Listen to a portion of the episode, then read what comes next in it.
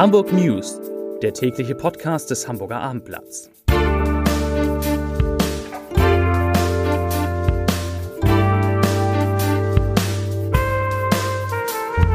Herzlich willkommen. Mein Name ist Lars Heider und heute geht es um leerstehende Wohnungen in Hamburg. Weitere Themen. Der Chef der ehemaligen HSH Nordbank hört auf. In Niendorf wird ein Mann gesucht, der eine 62-Jährige sexuell bedrängt hat. Und Hamburg wartet gespannt auf den Auftritt von Olaf Scholz vor dem Untersuchungsausschuss zur Cum-Ex-Affäre. Dazu gleich mehr.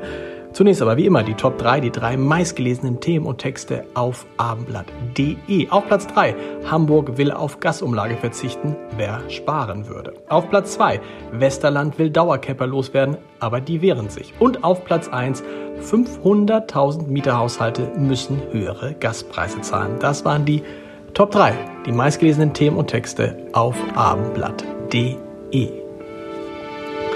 Rund 500.000 Mieterhaushalte sind laut Hochrechnung des Mietervereins Hamburg in der Hansestadt von den Kostensteigerungen beim Gas betroffen.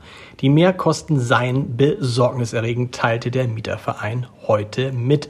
Man müsse mit einer Verdreifachung der Gaspreise gegenüber 2021 rechnen und dann käme ja noch die Gaslage, Gasumlage dazu im ungünstigsten Fall. Und auch der Fernwärmepreis ist an die Entwicklung des Gaspreises gekoppelt. Damit seien auch diese Haushalte von Preissteigerungen betroffen. Nach Angaben des Statistikamtes Nord werden in Hamburg 42 Prozent der Haushalte mit Erdgas beheizt.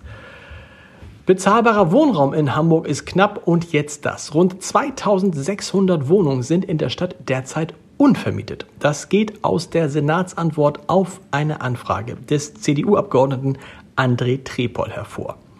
In vielen Fällen wissen die Behörden dabei nicht einmal, wie lange die Wohnungen schon leer stehen, aus welchen Gründen und ob und wann Bußgelder verhängt werden können. Trepol sagt dazu, ich zitiere, dass der Senat es zulässt, dass trotz der extrem angespannten Lage auf dem Wohnungsmarkt so viele Wohnungen in Hamburg leer stehen, ist alarmierend. Und noch alarmierender ist es, dass die zuständigen Stellen in manchen Bezirken weder wissen, wie lange der jeweilige Leerstand besteht, noch aus welchen Gründen das so ist. Zitat Ende.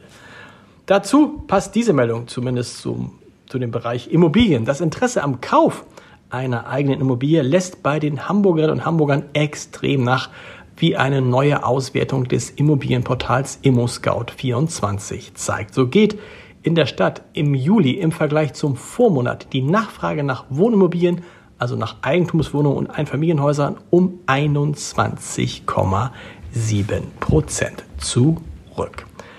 Am Mittwochabend ist eine 62 Jahre alte Frau in Niendorf Opfer eines Sexualdelikts geworden. Auf der Suche nach dem Täter bittet die Polizei jetzt die Bevölkerung um Mithilfe. Nach den bisherigen Erkenntnissen befand sich die Frau auf einem Spaziergang im Bereich Herulaweg Abronendamm, als sie gegen 19.30 Uhr von einem Mann angesprochen wurde. Er versuchte, sie in ein Gespräch zu verwickeln und sich ihr zu nähern. Als sie in ihr abgestelltes Auto einsteigen wollte, griff er sie an, berührte sie unsittlich und nahm sexuelle Handlungen an ihr vor. Als die Frau sich wehrte und um Hilfe schrie, ließ der Mann von ihr ab und flüchtete in eine unbekannte Richtung. Zum Täter gibt es folgende Informationen. Er soll etwa 30 Jahre alt, 1,70 Meter groß sein, kurze schwarze Haare haben, ein sogenanntes südländisches Erscheinungsbild. Er roch nach Alkohol, trug ein rotbraunes T-Shirt und eine blaue Jeans und er hatte eine braune Ledertasche umgehängt. Zeugen melden sich bitte bei der Polizei unter Telefon 040 für Hamburg 4286 56789. Der Chef der Hamburger, der Hamburg Commercial Bank, so heißt sie richtig, HCOB, Stefan Ermisch, verlässt Ende September die frühere HSH Nordbank. Der Aufsichtsrat habe Ermischs Wunsch entsprochen, seinen Ende 2023 auslaufenden Vertrag nicht zu verlängern, teilte die Bank heute mit. Von Oktober an werde der bisherige Finanzvorstand Ian Benville Ermisch Geschäfte übernehmen. Ermisch ist seit Dezember 2012 im Vorstand der Bank. Zunächst war er Finanzvorstand, seit Juni 2016 ist er Vorstandsvorsitzender. In seine Ära fiel die Privatisierung der ehemaligen Landesbank von Hamburg und Schleswig-Holstein, die seit 2019 nun einem US-amerikanischen Invest Investmentfonds gehört. Einen Tag vor der mit Spannung erwarteten Aussage von Bundeskanzler Olaf Scholz vor dem Parlamentarischen Untersuchungsausschuss in Hamburg zur Affäre um die Cum-Ex-Geschäfte der Warburg Bank fordert die Bürgerbewegung Finanzwende in der Angelegenheit den Rücktritt von Hamburgs Bürgermeister Peter Tschentscher.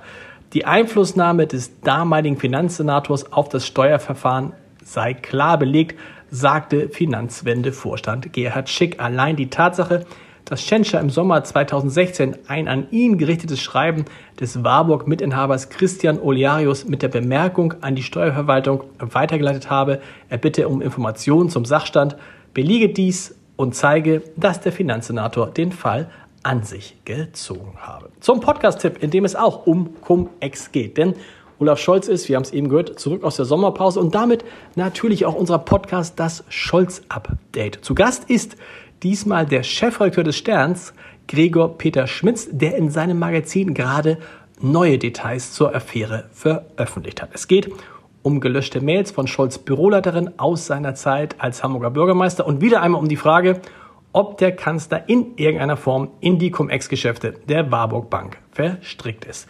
Hören Sie mal rein unter www.abendblatt.de slash podcast. Ich wünsche Ihnen einen schönen Feierabend, viel Spaß mit unseren weiteren Podcasts und wir hören uns morgen wieder mit den Hamburg News um 17 Uhr. Bis dahin. Tschüss.